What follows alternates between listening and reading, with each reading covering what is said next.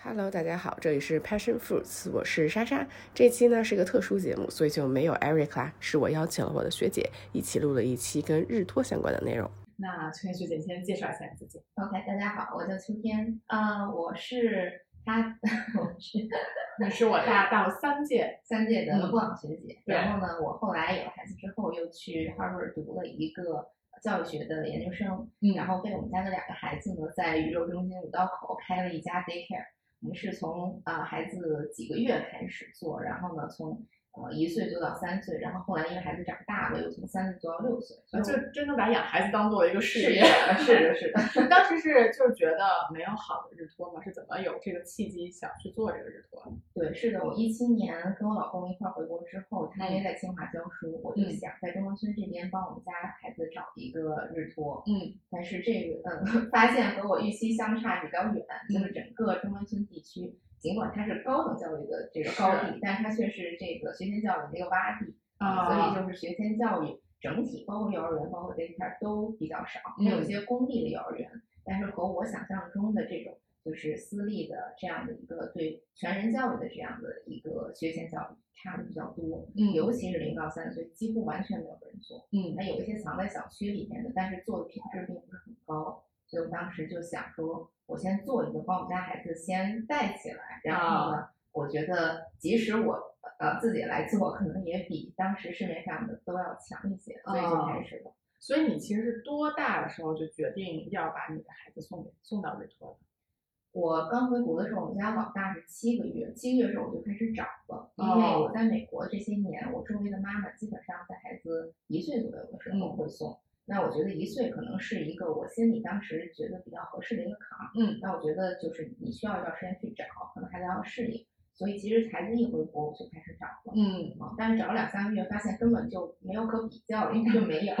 啊，所以我在孩子大概一岁两个月的时候，先把他送到朝阳的一个、一个日托，嗯，但是后来觉得距离太远了，因为年龄很小的孩子，其实他对于距离特别敏感，嗯。当然越近是越好的，嗯，所以我们当时商量和那个园长把人搬到五道口来，哇，但是这个搬的举动不是很成功，就是合作起来有难度，所以嗯。后来我就说我自己找老师，然后自己来运营这么一个比较小的一个园所，因为我觉得这种对自己的孩子是最好的一个选择。那老二你是多大就送了？嗯，我开园的时候，老二是四个月啊。四个月呢，呃，我们当时其实我们的老师做就是比较有经验的，是一岁半以上的孩子，啊。所以我其实我家老二还是阿姨来，就是她当时的月嫂，然后继继续当她的阿姨，到嗯一岁出头，也是一岁两个月左右的时候，她就正式进到我们的这个 daycare 里面了。OK，行，那我其实自从上一个日托的那个文章发出来之后，就有很多，其实你知道，就是小破站上有很多特别不好的评论，就大部分我觉得，其实很多不好的评论也是表明了很多人对日托的一些不放心的点吧。其实很多这些不好的评论，大部分都在说的是。嗯，他们相信日托可以给到孩子更高质量的陪伴，因为其实我觉得啊，就高质量的陪伴，如果家长可以没有这个赚钱的顾虑，然后可以给到孩子很好的高质量陪伴，其实这个是一个最优的选择啊。除此之外，那你肯定就是去找日托或者去找阿姨或者老人带娃。你看，就高质量的陪伴，其实我觉得大部分人都是同意的，这个是非常非常重要的。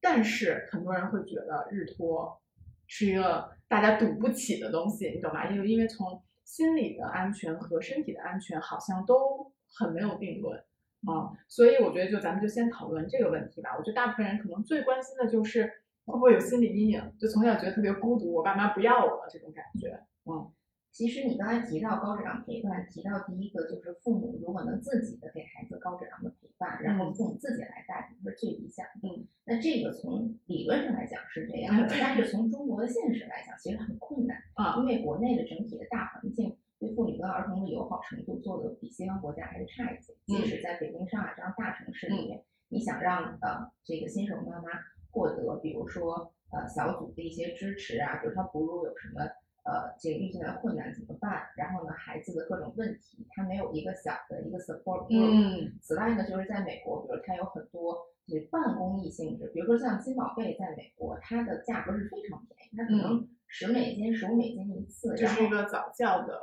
对中心是吧？它不是，它可能就是有点政府提供一些支持，然后它不是纯盈利性质的。那家长带着孩子，他也是去哪儿活动，但是他不是一个很昂贵的早教这样的，更多是给父母的一些支持陪伴，然后呢，啊孩子促进孩子跟家长的关系。嗯还有在美国，比如说有很多图书馆也对低幼的对对孩子开放，嗯这个我也看到一两岁的孩子也可以去一些互动的博物馆都有，但是在中国就非常非常少。确实，我现在就有遛娃的困扰，你知道吗？就是一到周末我自己带娃的时候，我都不知道去哪儿跟他玩儿，就没有这样的地方可以对，去。是的，所以对于孩子一个相对稳定或者一个比较安全的社交环境来说，中国孩子在这方面不太容易获得很好的一个环境上的支持。那对于新手爸妈，或者即使你是已经很成熟的爸妈，你也不太知道怎么样为为孩子创造这样一个社交环境。嗯所以呢，就是如果父母有精力啊，自己来带，那当然他高质量的陪伴是一方面，但是他的社交环境呢，其实也并不是一个很容易的事情。嗯像我周围有一些呃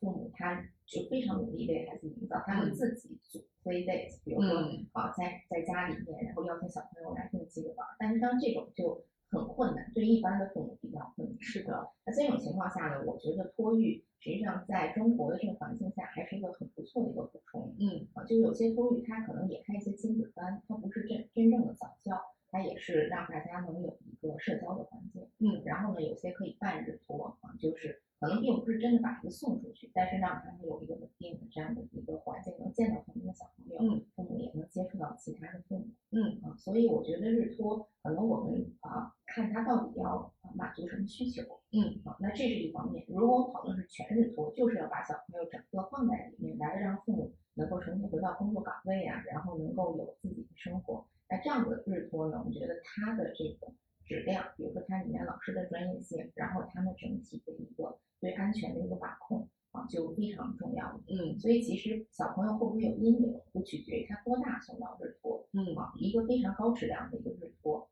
它能够很好的循序渐进的帮助孩子跟老师建立一个稳定的一个亲密关系。这种情况下，嗯即使孩子只有两周大、两个月大，都是都不会对他造成任何负面的影响。嗯甚至其实说，比如说家里面当妈妈从早到晚面对一个孩子，他可能就会很疲惫，然后就很容易就是有很多负面的情绪。是的啊，这个时候其实如果他有托育这样一个环境，老师之间他们能够提供支持，比如这个老师很累他也可以稍微缓解一下，去做一点打扫啊，准备食物啊，然后其他老师就可以先面对孩子。嗯所以老师之间这种支持，使得老师的负面情绪相对于比如说一对一带孩子的妈妈来讲，会稍微更好一些。嗯，所以即使说如果我们能给他一个很高质量的这种环境，老师很专业，然后呢也能给到孩子很好的这样的一种帮领，就是说他们建立了亲密的关系，那不仅不会给孩子造成阴影，实际上还会给孩子一个呃进一步的一个支持，就是说他知道啊，我生活中不仅有我爸爸我妈妈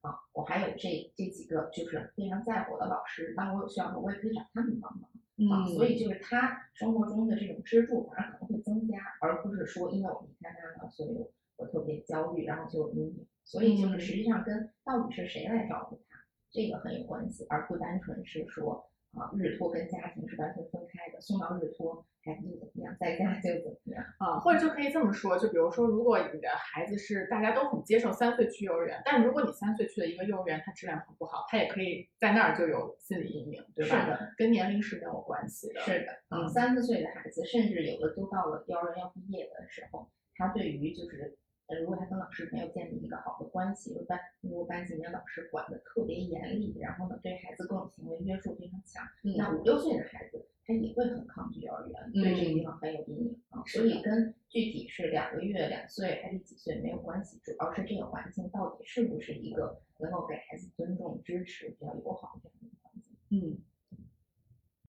那你有没有比较建议？虽然刚才说了这个年龄和，虽然刚刚说的这个年龄不是特别相关，但是你有没有建议的，就是送托的年龄可能会，呃，宝宝更好适应？因为其实比如说我送托的时候，就是呃我孩子九个月的时候，然后他之前其实是完全没有任何分离焦虑的，所以送托的那一周开始，他其实是表现出来了分离焦虑的。啊、我当时。我跟你说，我当时那周就自我怀疑了一周的时间，我和我老公还开家庭会议，就说到底是不是要把这件事情进行下去。因为之前我孩子是一个从来就不会认就是他非常的乖，也不闹，从之前都不认生的，就他连认生期都没有，小的时候啊，但是当他送托了一周之后呢，他又赶上他生病了，然后所以他整个人就不舒服，然后就非常黏我。当然他去日托也没有很反抗，他会黏那个日托的一个老师啊，所以呃，但当时我就是我就会在想，是不是送日托的这个造成的啊？所以有没有一些，比如说有一些时期，你觉得应该要避开，或者什么时候送，多大送，不也也不一定是年龄，可能是呃一个阶段，什么样的阶段去送会更合适？从孩子个人的生长过程来讲，没有一个完美的年龄，没有说他两岁就比一岁好，或者哪个点更好。其实我觉得更主要看大人的一个状态，就是父母什么时候准备好了，还有就是你要送的这个地方，他老师专业性能够支持多大的孩子。嗯，因为现在国内的老师大多数还是从幼儿园往下转，他可能对于三四岁的孩子比较了解，但是对于一两岁的孩子可能就没有那么专业。那这样的情况下，可能孩子两岁以后再送的话，相对好一点，因为两岁的孩子他跟三岁差距就不是很大了，从自我照顾的能力呀，包括口口头表达的能力，差距就比较小了。相比之下，一岁的孩子，如果这个老师没有见过或者没有带过一岁的孩子，那他在处理起这个孩子的各个情况来讲，就会可能出现一些安全隐患，包括像你说的，呃，就是孩子的这些。呃，一些，比如说孩子从嗯一岁半左右的时候，嗯，他会开始呃发展出就是对自我的一个认知，在之前他啊并不知道自己是一个独立的个体，嗯，啊一岁半之后，慢慢的他看到镜子的时候会认出来这个镜子里面的是我，嗯，所以就如果老师完全没有接触过呃两岁以下的孩子，那可能在这个地方他最好就是两岁以后再送，但如果老师有很丰富的经验，其实孩子。即使只有一两周大，他也是可以送，这个没有太大问题。另一方面就是家长什么时候准备好了，就是家长不能够啊强迫自己在一个时间去送，因为我们看到很多妈妈就是她现实需求是因为家里面有老人没有阿姨了，她就必须得在比如说两岁之前送出来，但是她心里认为孩子应该是在两岁以后才能送，那这种情况家长就会特别焦虑。实际上。真正对孩子影响最大的不是他多大，而是他的父母是怎么看待他入托这件事情的。嗯，如果他的妈妈非常非常的焦虑，那这个孩子入园是一定会非常痛苦，因为他的妈妈关注的就是他到底适没适应，他就会不断的去把，就是孩子自己，他虽然不是有意识的，但他会想，是不是送园这事情非常不安全，所以我妈妈才这么不安，那我是不是应该表现出来？什么样的来来迎合我的母亲的需要啊？我母亲需要我表现什么样，他会自己去调整，来表现出你想要的样子。嗯，所以其实可能孩子早都已经适应了，但是因为妈妈没准备好，他会觉得孩子持续的在。是，我觉得这个真的是特别的重要。就是我们当时不是开一次家庭会议吗？我们就。坚定了一个点，就是因为我们肯定也是在送日托和找阿姨之间去做选择。那我们两个，我和我老公就觉得肯定是送日托的这个结局是我们，包括我觉得我的孩子都会更喜欢的。所以我觉得就肯定是要坚持走下去啊。其实他两周就适应了，就是他其实就是第一周比较痛苦而已啊。但我觉得确实，其实养孩子就像是一面镜子，它真的是你焦虑，它就会反射你的焦虑。是的，甚至它是放大，因为父母。他自我调节就相对还可以，但是他的一点焦虑放到到孩子那，因为他孩子生活中只有可能只跟你最亲密，是的，所以他会呃不断的把你的焦虑放得更大，反射在他身上。所以你们有见过，就是分享一些 case study，你们有见过一些父母就是来来回回的送来送去的那种，还是很多的啊。就是父母来的时候，其实他啊对于这件事情有多焦虑是非常明显的。所以就是他送来之前，我们就已经知道他的孩子大概要有多长时间能够分离焦虑。真的，来来跟我们分享一下有什么？就是你是怎么去判定这个父母焦不焦虑的？判定父母焦不焦虑，他有嗯有一些，我觉得好像没有一个明确的说这样就是，那就感觉他比如说有的家长啊，就是说啊，对于一些细节抠的特别细啊，比如说这一顿饭啊吃多少。然后呢，一天要尿几次，喝多少水，然后去户外，孩子花多长时间干什么？呃，有没有什么不安全的因素？啊，他对于很多细枝末节，他反复反复会去跟老师确认啊。然后呢，就是他对于孩子的一些细节也是就是过于关心啊。实际上，如果你很信任这个老师，那这些细节的问题并不能够。使得你的孩子在幼儿园过得更好。是的啊，因为老师知道他们在做什么。如果你过度焦虑的话，老师这个过焦虑情绪也会传达给老师，嗯老师对待你孩子可能也会更谨慎，但是你谨慎并不一定是一件好的事情。嗯嗯。那比如说刚入托的时候，你觉得有什么呃小 tip 家长可以做的吗？或者就像其实我之前有一篇文章，下面就有一个人说，就是他在德国嘛，然后他说德国那边的日托是呃会让家长循序渐进的离开，比如说先是三十分钟，然后再是一个小时，然后再是呃半天一天这样的啊。你觉得呃你有什么这方面的建议？就是刚入托的时候，如果怎么去操作能够让孩子更快的适应？呃，入托的这个时间节点，它实际上不需要纠结太多。嗯我一般来讲，我我认为一个相对比较好的过渡的一个底线，就是说孩子他最好在你的幼儿园的空间里面，嗯和家长跟老师同时在这里待一小会儿啊，嗯可能甚至不需要半天一天，可能就是半个小时一个小时，嗯。让他确认就是我的妈妈认可这个认可这个老师啊，觉得这个环境周围的人都很安全。那他有了这样的基本认知之后，实际上家长是否还要持续的在这个空间里啊，是不是从半天到一个小时到半个小时这样脱敏，实际上关系并不是很大。嗯。但是最关键的就是，呃，给孩子先建立一个比较好的心理预期，包括比如说陪他在班里坐过一小下，然后呢，提前会跟他语言沟通，比如说，啊、幼儿园这个地方它是啊、它是属于你的地方，就和嗯妈妈每天早上去上班，下午回来一样，嗯你早上去幼儿园，下午就回来，这是一个很正常的一个，不不是搞什么特殊啊。嗯所以呢，首先你可能一天会在这里，然后我告诉你到那里会吃早饭，然后到中午吃完午饭就会午休，到下午四点多你要吃晚饭，吃完晚饭我就来接你。嗯那可能一岁多的宝宝，大家觉得啊，他也理解不了，跟他说这些没用，但实际上你不断的去引导他，去告诉他这个事情，他就能建立一个比较好的预期。嗯所以建立了预期之后，实际上孩子的心理焦虑会得到一些缓解。因为我们的孩子刚入园的时候，很焦虑的时候，老师也会抱呀，会带着他在园里面走，安抚他，然后会带他看时间啊，不断的去加上他的预期，说现在嗯是吃午饭的时间了，吃完午饭我们会睡午觉，然后一会儿下午四点吃完晚饭，妈妈就来接你。嗯嗯，这个也能缓解他的入园焦虑。嗯还有一些如果小的细节家长可以做的，比如说，呃，我们幼儿园会允许家庭准备一些照片，我们之前还有个镜子，就是让家长把镜子贴满他们家的照片，然后放在园儿里，然后呢，孩子就是可以一边照镜子一边看到家人的照片，比如说我们就在家人的怀抱之中，这样，所以他就能够在这个班级有一个让他觉得特别安全的一个角落，这里有家人的一种呃隐形的照顾吧。另外就是在家里的时候，家长也可以跟他去看，比如这是你在幼儿园的照片，啊，嗯。我觉得你在这里过得很好，啊，嗯你的小朋友都很喜欢你，老师嗯。也对你照顾很好，不断的正向的去给他强化说这件事情，嗯。啊，对他是很好的一个一个事情，也能够帮助他去过渡这种心理的焦虑。嗯，对，我觉得这说得特别对。我刚送托的时候，我是属于那种可能心过大的父母，就是完全跟焦虑相反的那种，就我就无所谓的送去了。然后我第一天就会觉得他稍微他，因为他有点吃手的第一天，所以就你知道他是稍微有点安全感缺失。然后我就觉得我有很多做的不好的地方，比如说我其实没有很认真的跟他告别，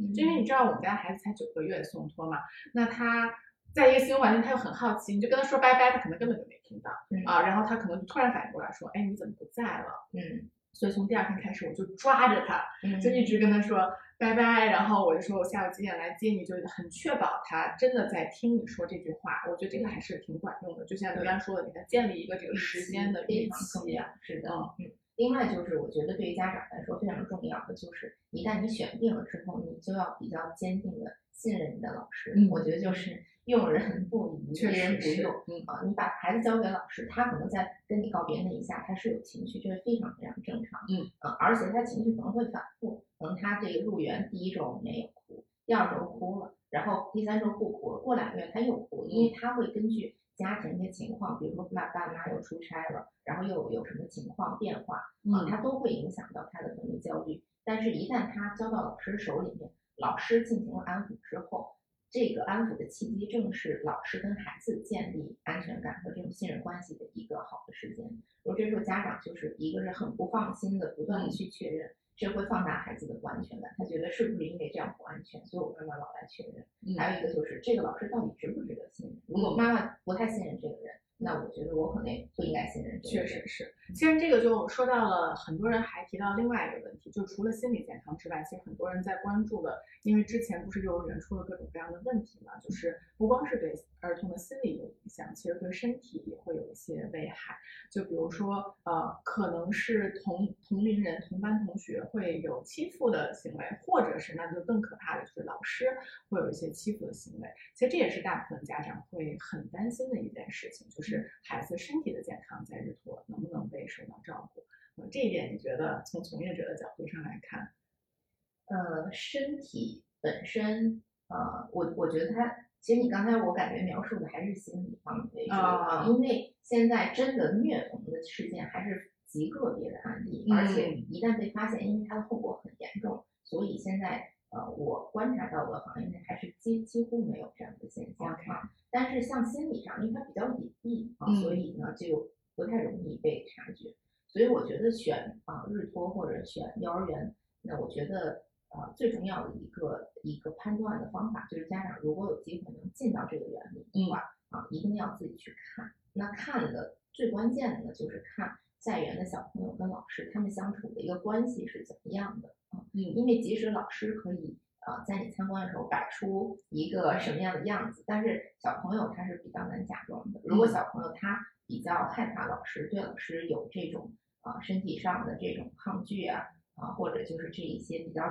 紧张焦虑的反应啊啊，那就说明他他跟老师的关系可能比较紧张啊。如果孩子在园里又笑又闹，会抱着老师大腿撒娇，那我觉得基本上。啊，这个老师跟孩子的这种信任关系就已经建立的很好了。所以其实这个人跟人的关系建立，我觉得是在孩子整个教育阶段都非常重要的。即使到了小学、中学，只是小学、中学可能孩子老师不能以那样的一种亲密关系来展 示，但是在在这个托育里面，这一点是非常非常重要的，就是去看到老师如何处理在园小朋友的。他们的情绪问题啊，当他们遇见困难，老师怎么样提供支持，或者老师有没有提供支持，这一点啊都是很重要的。像你们园区的话，如果有家长想来观察或者观摩的话，你们是会给一个特定的时间吗？大概是多久？是的，我们一般来讲就是呃，我们会邀请家长带着小朋友一块儿来去园里体验，因为小朋友真的坐在班级里。呃，看到我们的环境，然后家长确认这个地方安全，对于小朋友对我们这个认知很重要。嗯，所以我们一般呢就是会邀请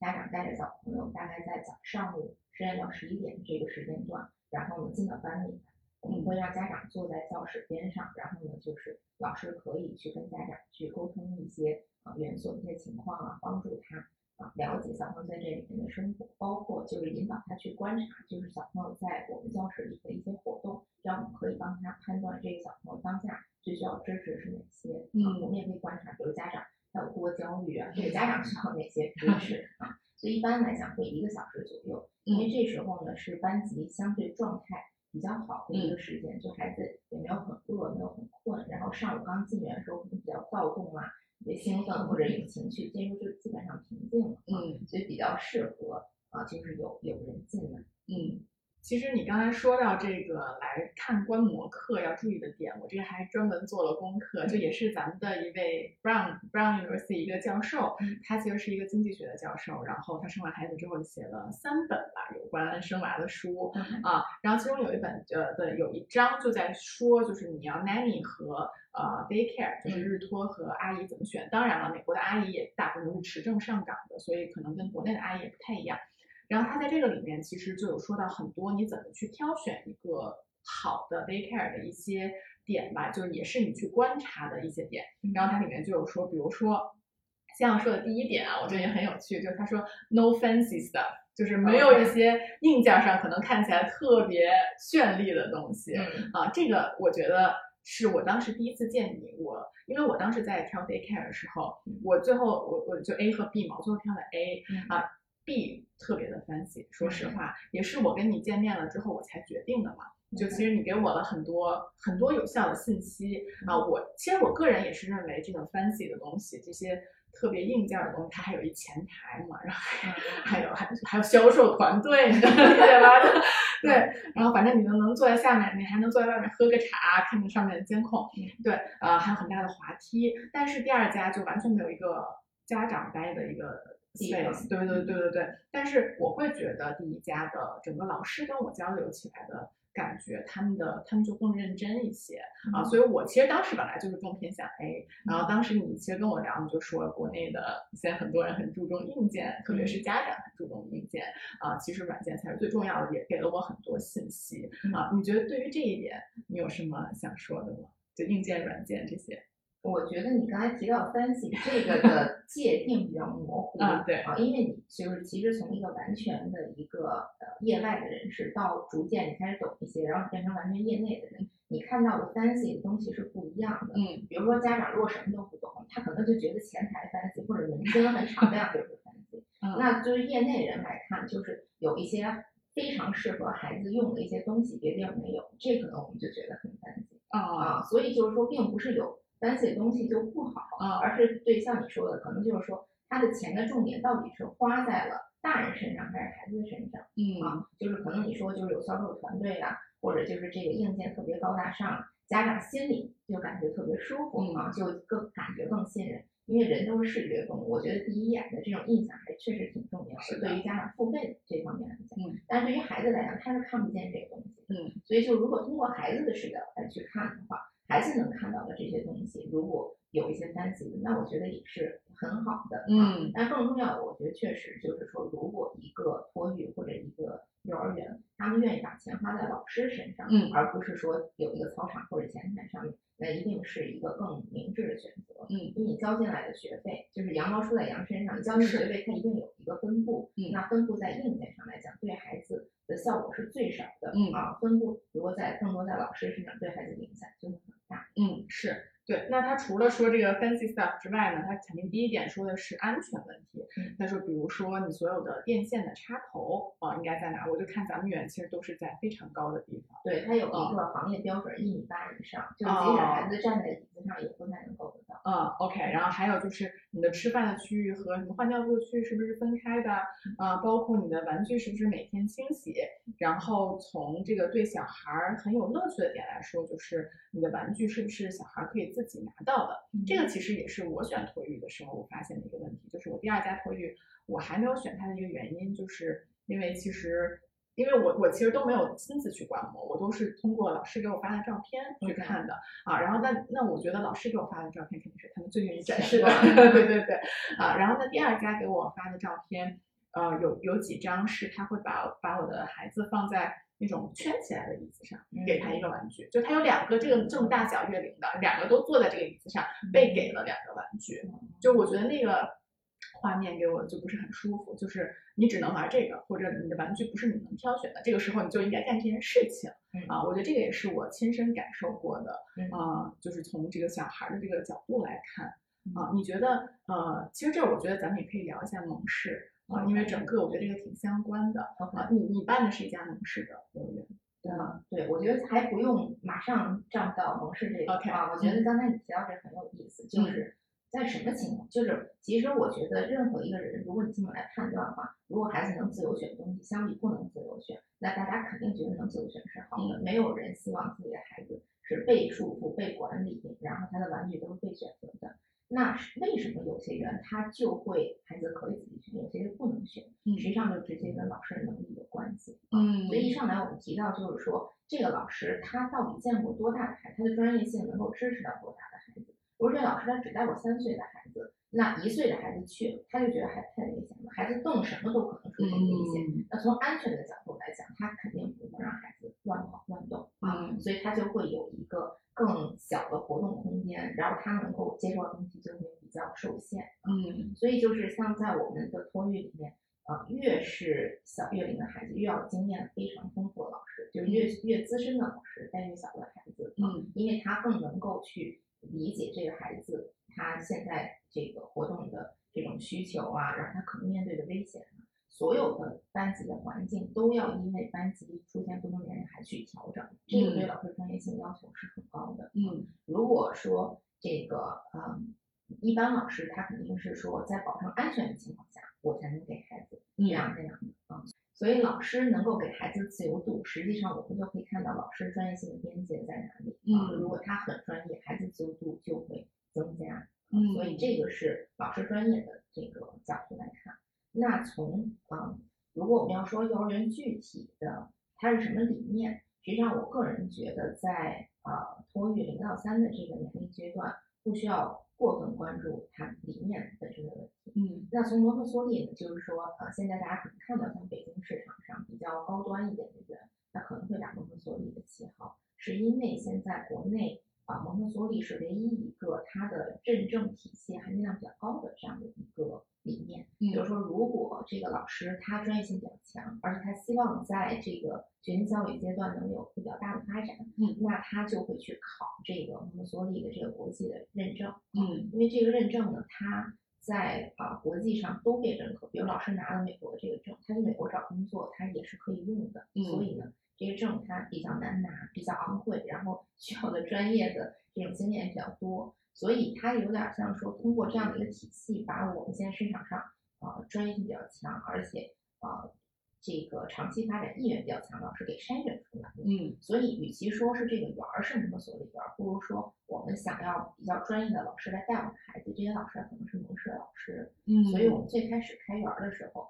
啊，其实我个人觉得蒙特梭利的局限性还是比较强的，就是我并不想说我的园儿就是一个纯蒙氏的园儿，我们的孩子做都是蒙氏工作。但是呢，因为老师确实，如果他学习过蒙特梭利，啊，相比就是完全没接触过老师来讲，他各方面水平可能是高一些。所以从老师专业性来讲，啊，就是呃大家可能会有这种蒙蒙蒙特梭利园儿会更贵啊，或者老师更好啊这样的一种印象。嗯，就其实说白了，就是如果一个老师真的想在这个行业生根的话，嗯，他基本上现在最简单，也不是最简单吧，就是最直接的一个出路，就是去考蒙氏的这个证，国际认证。对，所以其实考过这个认证呢，他一定程度上就筛选出来了一批，呃，更起码更愿意为这个行业付出的人，对吧？是的。啊，那相比来说也是会更优秀一些。是的，嗯。但是呢，话说回来，其实蒙特梭利的理念在三到六岁是他最。啊，高光的时刻啊，零到三岁不是蒙特梭利一个特别擅长的一个年龄阶段，嗯，所以像我们园，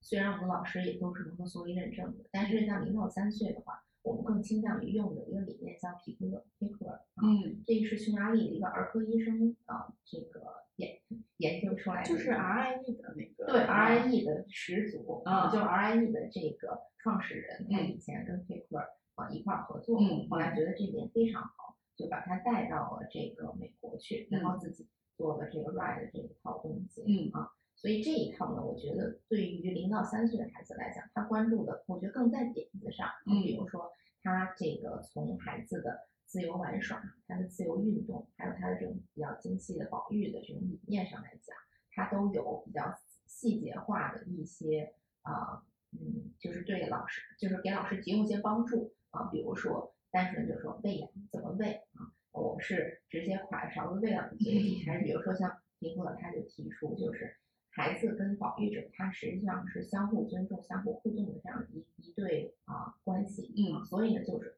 出于尊重你的。这样的一个目的，假如你是一个病人啊，或者你也不能说话、不能动，你就变成一个小 baby 状态了。你希望别人把勺子塞到你的嘴里吗？啊，你可能就你要去想，我作为一个婴儿，我希望怎么样被对待？就像比如皮克勒的这个理念里面，他要喂养这个孩子，他是把食物放到孩子嘴边，嗯啊，就是我我要邀请你来跟我一起配合我完成，就是啊，我协助你吃饭这件事情，因为你现在能力还可以去学，我要帮助你。但我只是一个帮助者，我不是一个实施者，我不是来 塞你，不是来填鸭的啊。嗯，所以呢，就是孩子，他邀请他来配合他，包括比如说给孩子在保育的时候换尿不湿啊，他即使是七八个月大的孩子躺在那里，他也是不断用语言去引导孩子，说你能不能抬起你的腿，我要给你翻身了，嗯。啊，结果孩子可能现在还不能跟你用语言沟通，但是你的这种身体的这种姿势啊，你跟他们沟通。他都是能感觉到，而且他也会逐渐就越来越愿意去配合你，嗯，所以我们啊在零到三岁的时候，我们可能就是用 figure 或这个 ride 的这个啊，就是给老师提供更多这方面的培训跟指导，嗯，所以它也不是一个啊，就是说哪一个理念就一定更好。但是零到三更多，我们还是侧重保育，就相对于大一点的孩子，我们说教育，那更小的孩子越小越侧重保育，嗯就是他的这种教育是融合在一日的这种生活的细节里面。嗯，还有一个很有趣的点啊，这个我也是想问从业者，就是呃，你觉得整个托育或者幼儿园的收费是跟他们提供的呃教育或者服务是大概成正比的吗？啊、就是是不是这个呃，就如果比如说我真的不知道该怎么选这个园区，会不会就是更贵一点的，它就是会更好一些呢？你觉得？嗯，这个我觉得没有一个直接的一个回答嗯啊，因为啊、从现在来看，托运呢，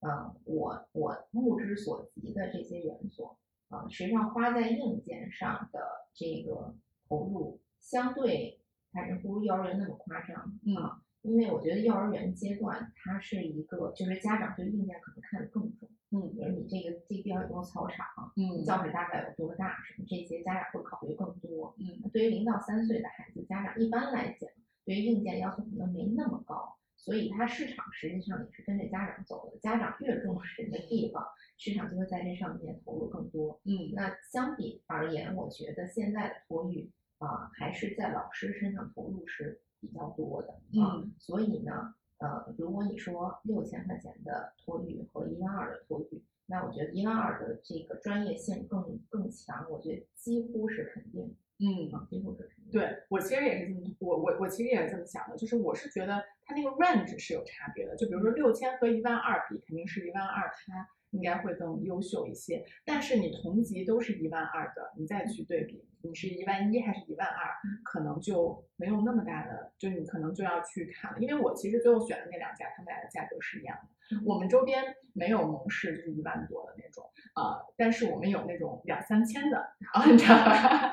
就是我觉得那个差距是非常大的，就两三千和最后最后我选的是八九千的这个 level 嘛，两三千和八九千的差距是非常大的啊，那肯定我觉得可能跟有蒙氏资格的又会有一定的差距，但是其实他们俩之间的差距，就像我刚才说的，我觉得是没有那么那么大，就如果你不是很细心的去观察，你可能觉得就哎好像都差不多的这么一个样对，子。其实到根源上来讲，如果家长能够进到班里面去看，尤其是看到真的带你孩子的这个老师，嗯啊，其实这个不一定的。如果你说八九千跟一万二的话，一万二的老师，他即使拿了证，可能他也不擅长带，比如说一到两岁的小朋友。嗯相比之下，可能他八千块钱的老师，他这这家的老师，他就是有很丰富的经验，他可能是一个中专学历，但是他带了很多年，而且他还很喜欢做这个事情，他可能带的是比一万二三的这个更好，这都有可能。啊，嗯只是呃一般一般趋势来讲，嗯，呃贵一点的话，他能够呃给老师发更高的工资，相对而言能吸引到更好的人才。嗯，但是人才它它不是直哎线分布的，对它会有波动性。是的，啊是的。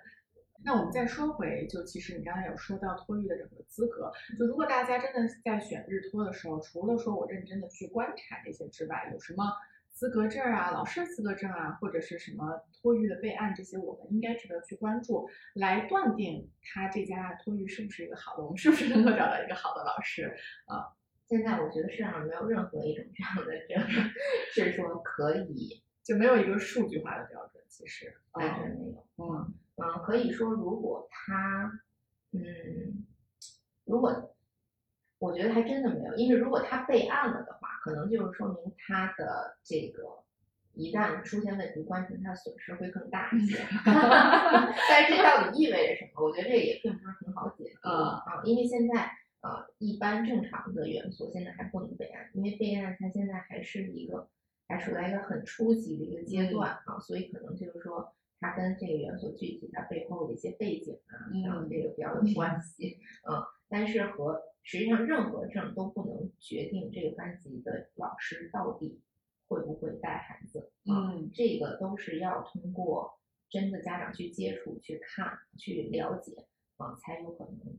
嗯知道这个老师到底啊适不适合。嗯。当然，我觉得我我觉得最好的一个判定标准就是当家长坐到园儿里的时候，看到老师跟孩子是怎么互动的，嗯或者这种互动很自然、很亲密，然后呢，就是大家的关系都很好，孩子在园里呃爱笑爱跳啊，甚至他在一定程度上他也可以去闹啊。这样的话，我觉得这个啊，我觉得对老师呃，就是能说明老师的专业性是在那里。嗯，那有没有一些稍微可以去看一下的数据？比如说师生比，你觉得这个哪个年龄段多少？呃，你你认为是比较合适的？其实，在现在北京的园所里面，我能够看到，因为我我在北京建了一个就是托育的一个园长群，我们里面有两百多个园长。嗯，我看到的这些里面，实际上我们北京的托育园所师生比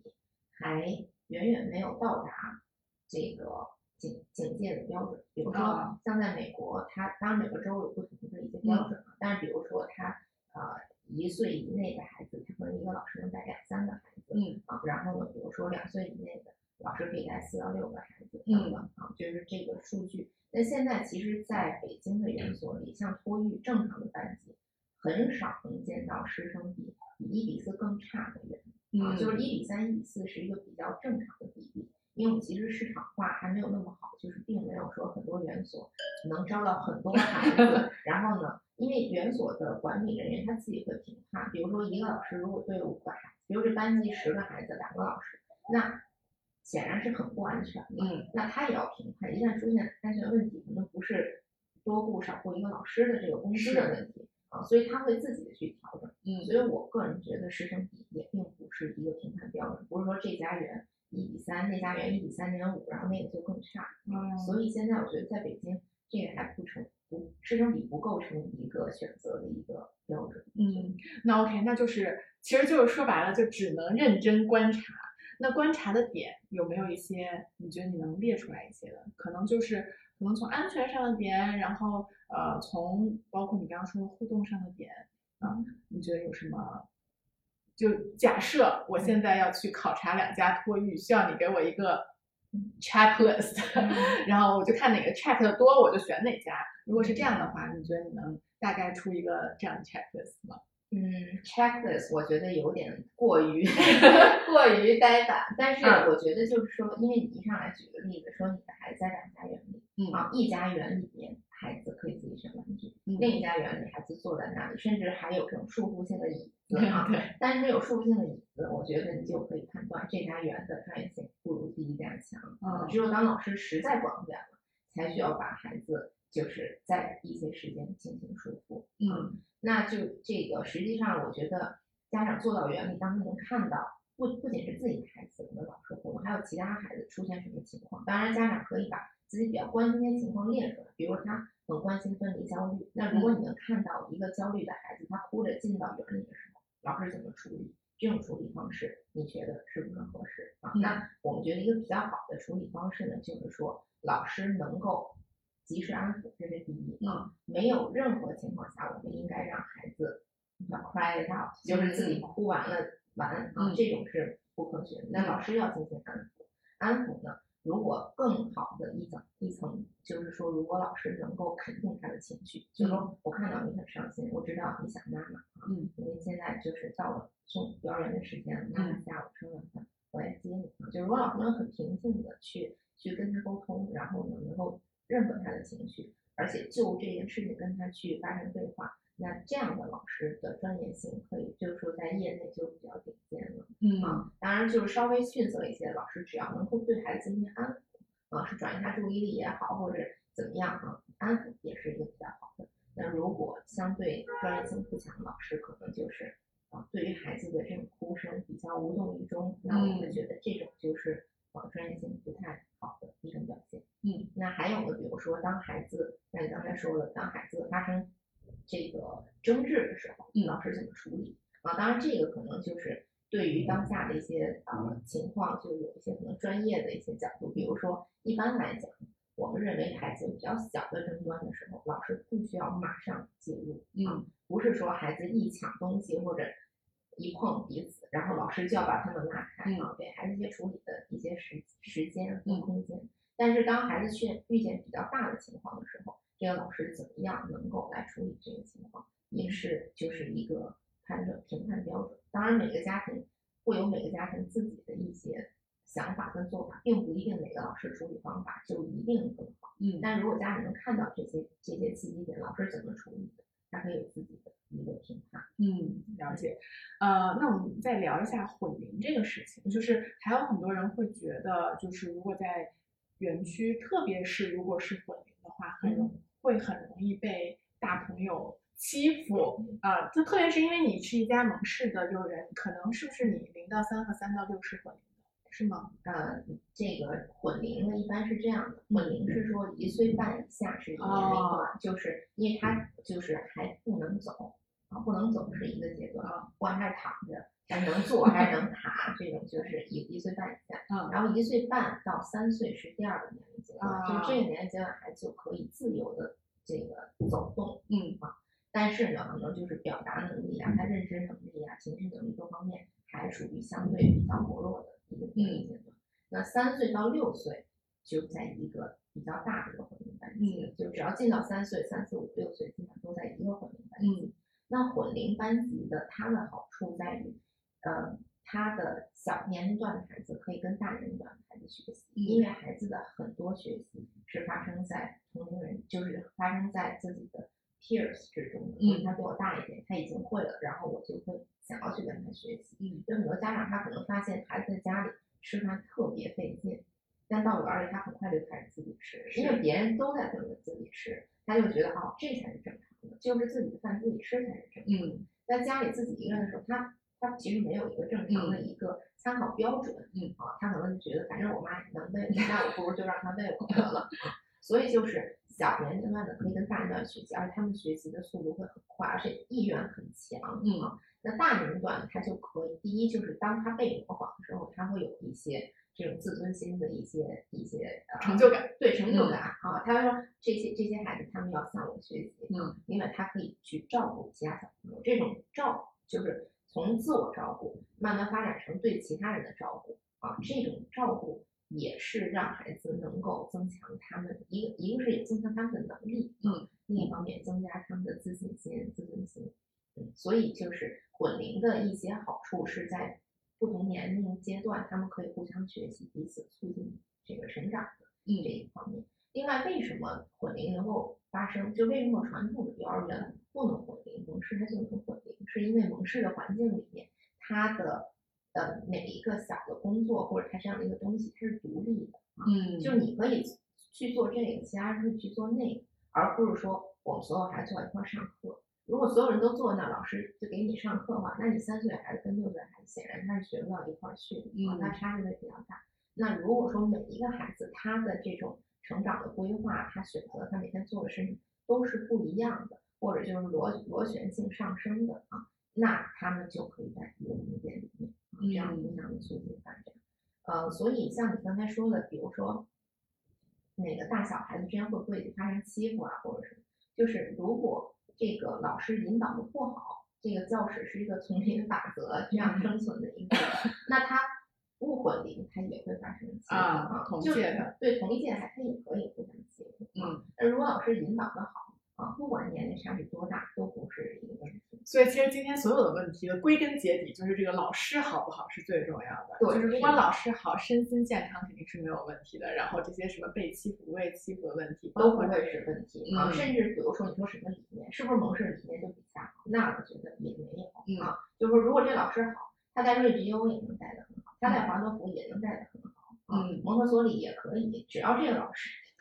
能力很强，而且他对于自己做的事情他很有信心啊，他也有专业性，他做得很好，那就其他都不是问题。嗯，还有一个点，我觉得是特别有意思的，特别是我送日托了之后，很多人都在问我呢。嗯，他们在问我一个点，我其实觉得这个问题还挺奇怪的，就是会问我能不能随时看监控，啊，这个是会有很多家长问你的吗？嗯，以前会很多，啊但是现在呢，随着就是这个托育的备案越来越完善之后，实际上真正备案的托育它是不允许看监控的。对嗯，就因为我送托之前，我其实的我整个的预期是我肯定是不能看监控的，就是而且你别人家孩子还在那，他凭什么让你看监控呢？对对吧？是的。但是我其觉得，实从个人隐私上来讲，这个我觉得中国整体可能对这个预期就是啊、只要只要就是说我我只想看我的孩子，其他我不管。但是实际上，如果你监控的话，你不仅能看到其他孩子，也能看到园里方方面面的东西。对啊，比如老师钥匙放在哪儿，啊这些、啊这些私人物品是怎么么被放置的。嗯所以这首先这个个人隐私或者园所的这种隐私来讲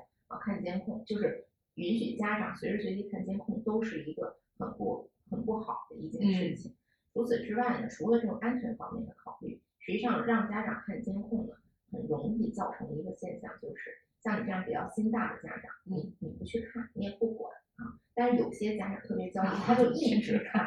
他一直看，他看到什么东西他就给老师发微信啊，看到什么东西给老师打电话，老师不堪其扰，他就不得不对这个孩子可能我们保护的更严格啊。那实际上就是他的活动范围可能就缩小了，他为了不让家长这么焦虑，他就反而被管起来了嗯啊，或者就是就是老师的这种 attention 这这种关注，往往并不是一个很健康的事情。嗯啊，所以允许家长这么过度的去监管老师，不是一件好事。嗯啊，所以就是正就是从一个科学的托育的角度来讲，家长是不应该能够看到监控的。而且现在我们国家现在在完善这个托育的备案的过程中，也是这么要求的，就是监控存在意义是说，当你一旦出现一些安全事故，嗯它可能存在一些纷争的时候，嗯判断到底出现了什么情况，然后呢，这个包括可能一些责任的划定的时候，那它就是说教委还有这个公安和家长园所他们会在一起来看嗯这个监控啊，是做这个用的。嗯，是这个，其实呃，因为我之前在呃，就是公共场合丢过钱包啊，然后 对，就一个很很小的插曲，嗯。确实，然后我就去那个地方，我说我想调监控，我想嗯。看一下是谁偷的嘛，啊，然后他就说，那你必须报警，你必须有公安来，我们才能一起看监控。就其实就嗯。跟你说的这个是非常相关的。嗯。那你会不会觉得，就是如果一个家长来问你这个问题，你就会觉得他不太适合送？托？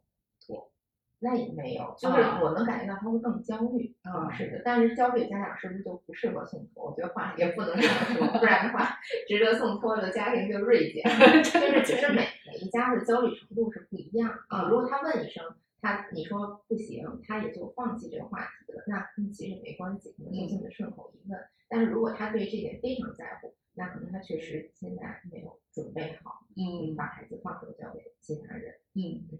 然后还有一个小点，就是也是很多人问我的，就是送托了之后会不会生病啊？我个人的感觉啊，就是包括我看咱们教授那本书，嗯呃，Lindsay 第一周去 上日托就生病了，当然我不知道他是传染的还是就因为那那一周北京也大降温嘛嗯啊。呃，但是他没有发烧，然后整体可能一两周才好，好的也比较慢，毕竟每天都去接触很多新的细菌。但是我其实看到那本书上就会说，呃，他们实验数据是对比说上了托育的小朋友在上小学的时候生病的呃频次就会少很多嗯啊，所以你对生病这个点，嗯你觉得嗯生病是这样的，就是我们每一个人他都是一个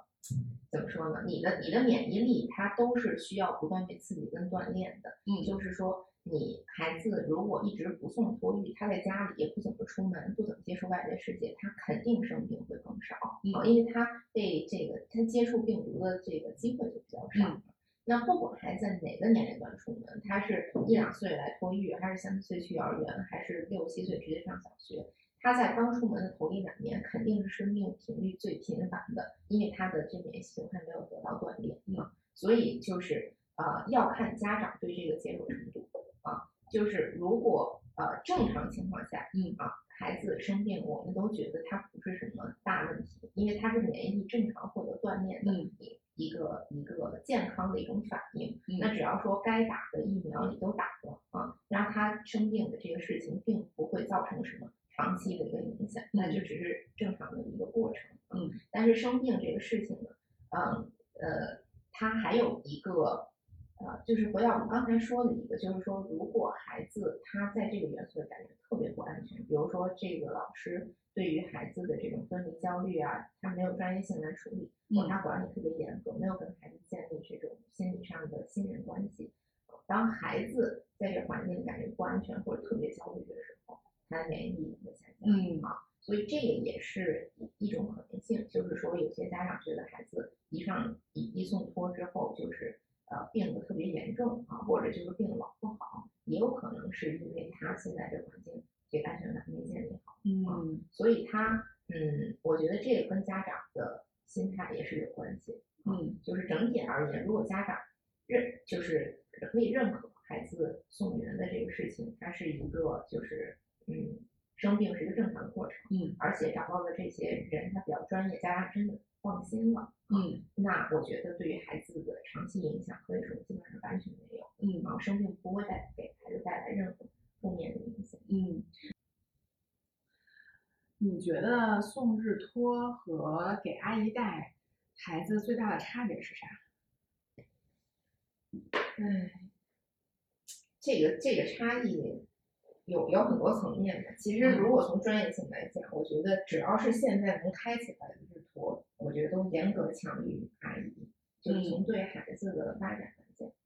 呃，但是呢，对于普通家庭，就双职工家庭的，啊，一个阿姨省太多事情了。这阿姨是 twenty four seven，她一直在那啊。就是如果你信任阿姨的话，我见过有的父母出差一周不回来，阿姨自己在家带啊都有啊。但如果你送托育的话，你早上要送过去，然后你五点还要接回来，然后你五点到晚上这一整夜，如果没有其他人的话，其实父母都要亲力亲为一直去带，那这个也挺耗人的。家长就不能加班，然后也晚上也不能随便出去啊。所以其实，比如像送我们这里大多数的，还都是老人，有有老人在，就是对，如果没老人，他还会请阿姨，就是一般就是阿姨加日托或者老人加日托，嗯很少有双职工自己就是带娃，然后就是啊送托，这个非常非常少。对，嗯，所以从经济上来讲呢，呃，像现在就是现今年的经济不太好的情况下，呃送托的人数我觉得就是断崖式下跌，因为以前他可能能够承担阿姨加托育的这个双重配置，哦现在他有了阿姨，他就说 OK，我知道送到托育可能对我孩子发展是有好处，但是我没有这个钱呀，嗯，没有这多一份儿的钱来供孩子，那我就选择那对，那我就就让阿姨在家带就得了。嗯所以就是这个是一个对托育打击比较大的，就是经济的直接影响。嗯而且就是，其实像我们去日本考察，他那边就是真的要解决双职工家庭的这个带娃困难的话，他基本上都是早六到晚八，啊就是。他大概三班倒，就是有的老师值早班、值中班、值晚班，是销售人，就是他老师六点就有人嘛，有的家长他就是六点多送完娃，他马上他要去地儿七七点多上班儿啊，嗯所以他就是嗯，反正早上一送就有老师能接着啊，甚至孩子在这儿再睡一觉都行。嗯。然后呢，正常孩子可能八九点入园了，然后下午正常孩子四五点走了，但是有些家长他没法来接，所以这些孩子从五点到八点还可以再上，上到加班的家长也能来接上孩子为止。嗯所以就这样的一个时间，可能才能够满足正常的这种需求。但是呃，在北京现在就是你要想做托育的话，基本上你要把这个专业性做起来，那你你光养你这一班儿的老师，嗯现在都赚不到钱。你别说你还要就是再倒班儿，你还要两班儿老师来，那就是人力成本就更上升了啊。所以它实际上就有点儿是一个呃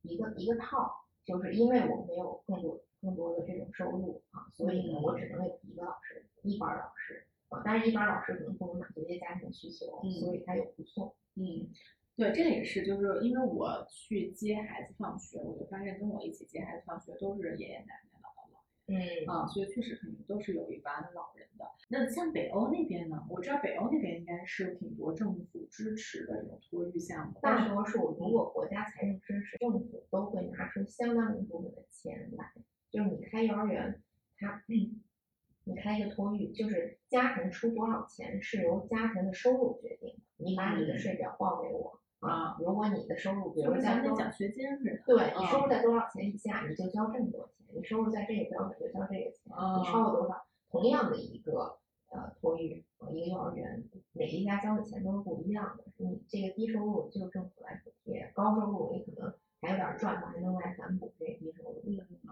那像那像他们北欧这些，他们的质量是怎么样的？而且他们除了这些所谓的公立的，他们会不会也有这些私立的更每好的？每一个国家都不太一样，比如像法国，他们有一个这种，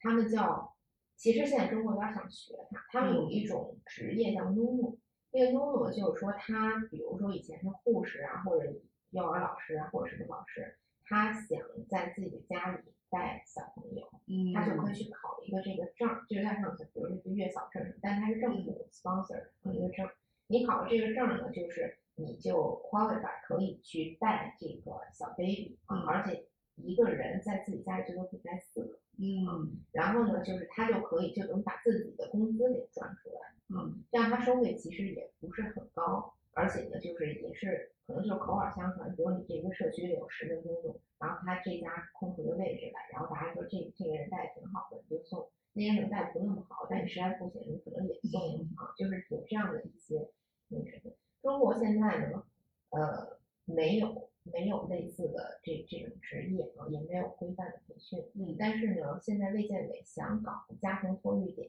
他们现在就是说，呃，他们现在出台了一个初步的一个征求意见稿，说如果你想在家庭民居里面做托育的话，你可以申请一个证，然后呢，你一家不能超过五个孩子。嗯，好嗯，但他也没有什么资格证这个东西。他现在就是他一边走一边在看看，一边看。他现在现在说呢，你要开这个的话呢，你需要接受当地各保健院的一个呃，就叫什么，嗯，保保健保健的什么什么证儿，就是类似保健医、幼儿园保健医那样。嗯但是他就是说对托育的一些基本知识、一些普及啊，比如孩子突发的一些情况怎么处理啊，啊一些这个呃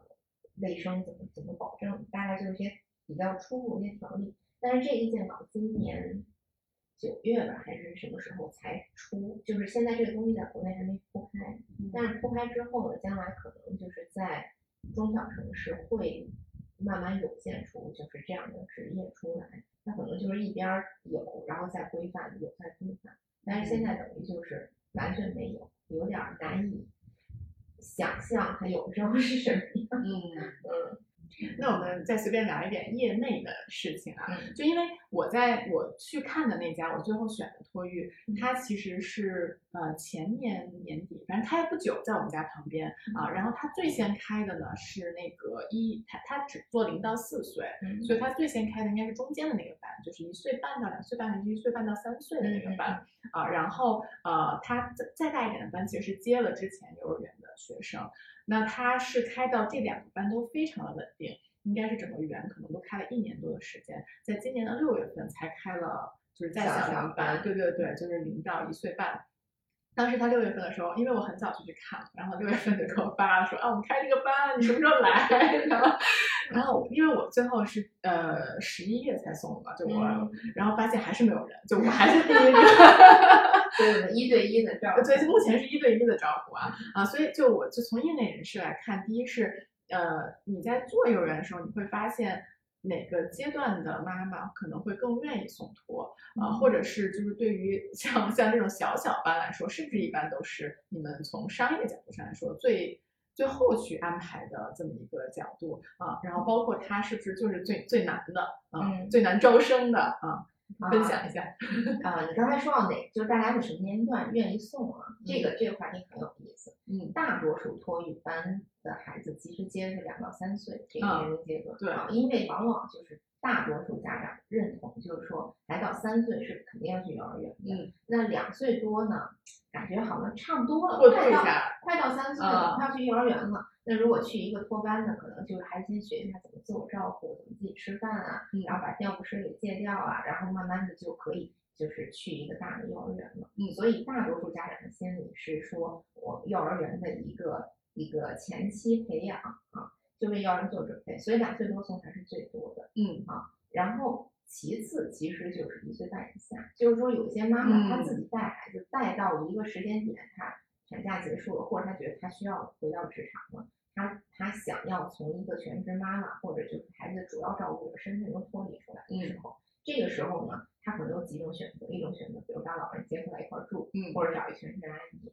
或者就是送托育啊。那送托育这其其实一岁半以下的班，如果能开起来呢，现在来看这个市场还可以，哦，因为其实你小伙伴一个班也装不了多少一般六个孩子左右，这个班也差不多就满了啊。所以呢，这个基本上只要能开起来，而且别人看到真的有孩子在这儿，哎，对，我啊们就是第一个翅膀。但是说，一般第一个来了，后面就都来了。对对对，是的，他一旦有了这个小小孩孩在这儿，然后大家看到哦，这年龄真的可以在这里，嗯好见到了，然后他们就敢送出来，嗯所以一旦开起来这个小小班，它是它是招生一般问题不是很大，嗯但是呢，总体来说，现在我们看到北京的这些托育，它的这个招生，嗯，难度还是比较大的。嗯因为呃，首先你小小班能开起来的话，对老师要求太高了，那就是能照顾一岁半以下的小朋友，这种很专业的老师，在整个北京放眼望去，实际上它的数量非常非常有限嗯啊，非常有限。有时候就不是说你花很高的工资你就能招来这样的老师的，因为传统的幼儿园的这些教育和我们现在的这种小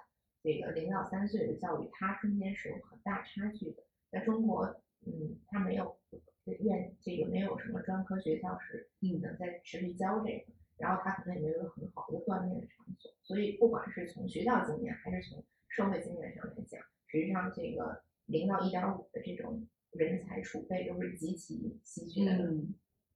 所以这是一个就是人才的稀缺，另外就是从经济上来讲，从托育员的角度，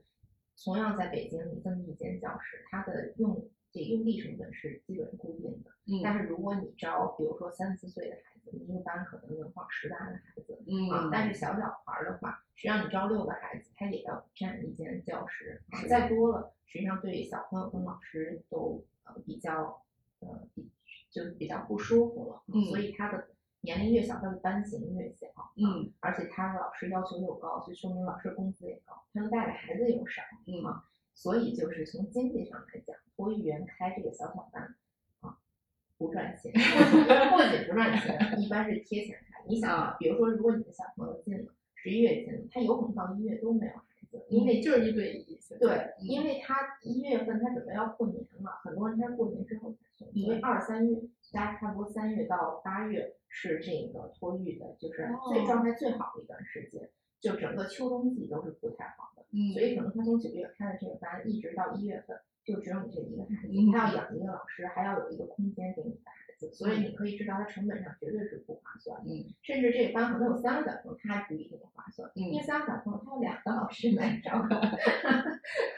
嗯，所以就是呃，托育这个现在这个不管它招生好不好，整体的运营状况，我觉得嗯还是比较堪忧的。包括其实你要能招到两到三岁的孩子，很多这个他实际上真正在园也就几个月时间，比如他三月嗯来了，嗯，然后他上到六七月，然后他可能假期又出去玩了，九月份他去上幼儿园了，所以他一共在园儿可能就四个月、五个月啊，这种很常见。所以你想，他的每一年都有很很强的这种招生的压力，他要去呃秋季开了园之后使劲的去招，然后可能三月份有一些孩子陆续完了，然后到八月份又毕业走了。嗯。啊，所以就是它整体的运营压力吧，嗯，我觉得反正我是比较担忧，我是比较担忧